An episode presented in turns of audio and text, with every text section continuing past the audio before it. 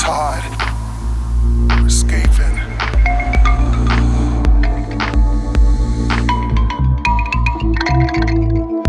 Einer Beschreibung seines Sounds oder auch nur einer Genreeingrenzung entzieht sich 1000 Asaras O'Hara. In seinen vielen Musikprojekten erschafft er sehr unterschiedliche Stimmungen, von technoideren Klängen über Elektronikerprojekte bis hin zu folkigem Pop.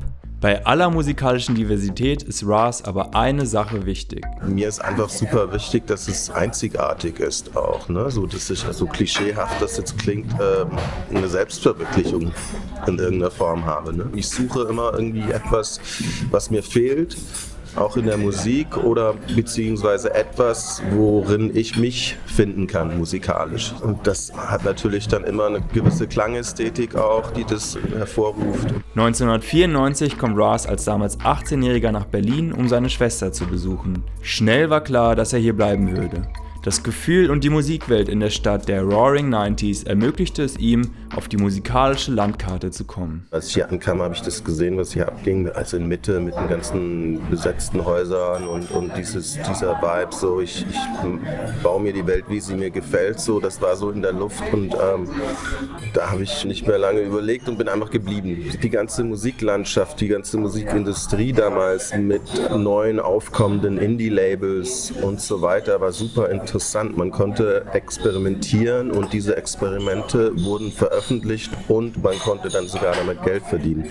So, ne? Also es war irgendwie eine Zeit in so einer Indie-Sparte, wo man irgendwie überleben konnte, was total spannend war und auch irgendwie die Ergebnisse, beziehungsweise was musikalisch dann einfach im Umlauf war und gespielt wurde in den Clubs. Es war total vielfältig.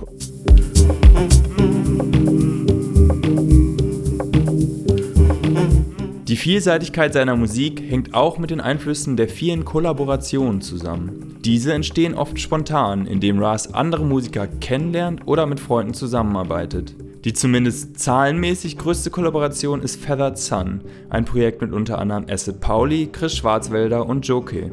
Damit bei so vielen musikalischen Köpfen Kreatives entstehen kann, müssen erst einige Hindernisse überwunden werden. Und zwar abseits von ästhetischen Entscheidungen. Das war so ein bisschen die Schwierigkeit, also uns zu treffen und tatsächlich irgendwie Musik zu machen. Deswegen haben wir auch so wenig rausgebracht. Und jetzt haben wir aber Ende Sommer endlich mal so ein Zeitfenster geschaffen, wo wir dann an neuen Stücken gearbeitet haben und äh, aufgenommen haben. Es ging tierisch schnell und wir haben jetzt ja fast ein Album zusammen. Parallel arbeitet Ras aber noch an Material mit zwei weiteren Projekten. Er möchte bald wieder mit einer Band auf der Bühne stehen und wegkommen vom Laptop und der Drum Machine.